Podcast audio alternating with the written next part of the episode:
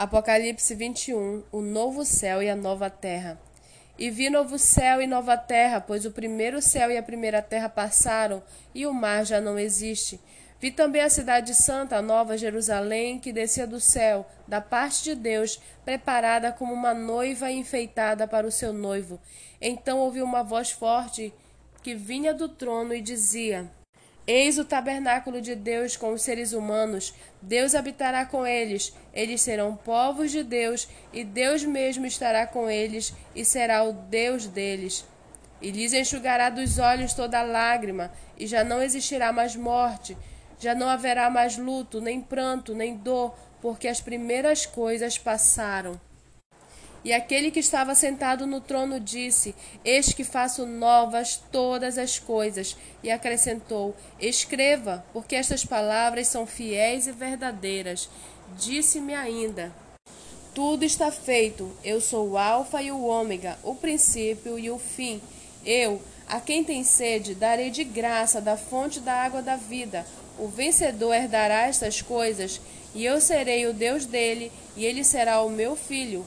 Quanto, porém, aos covardes, aos incrédulos, aos abomináveis, aos assassinos, aos imorais, aos feiticeiros, aos idólatras e a todos os mentirosos, a parte que lhes cabe será no lago que está queimando com fogo e enxofre, a saber, a segunda morte.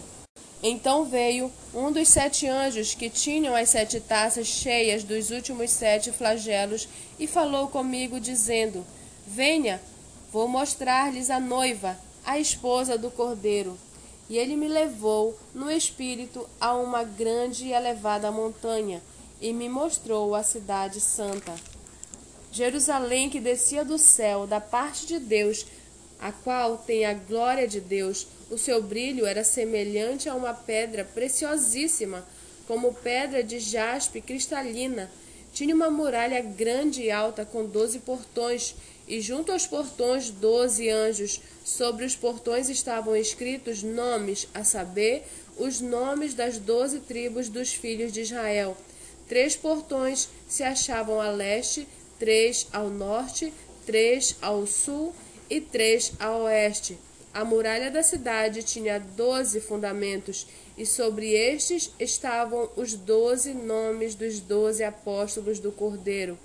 Aquele que falava comigo tinha por medida uma vara de ouro para medir a cidade, aos seus portões e a sua muralha.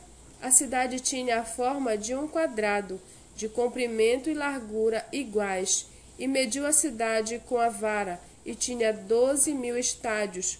O seu comprimento, largura e altura são iguais. Mediu também a sua muralha, e tinha cento e quarenta e quatro côvados, pela medida humana que o anjo usava. A muralha é feita de jaspe e a cidade é de ouro puro, semelhante a vidro límpido.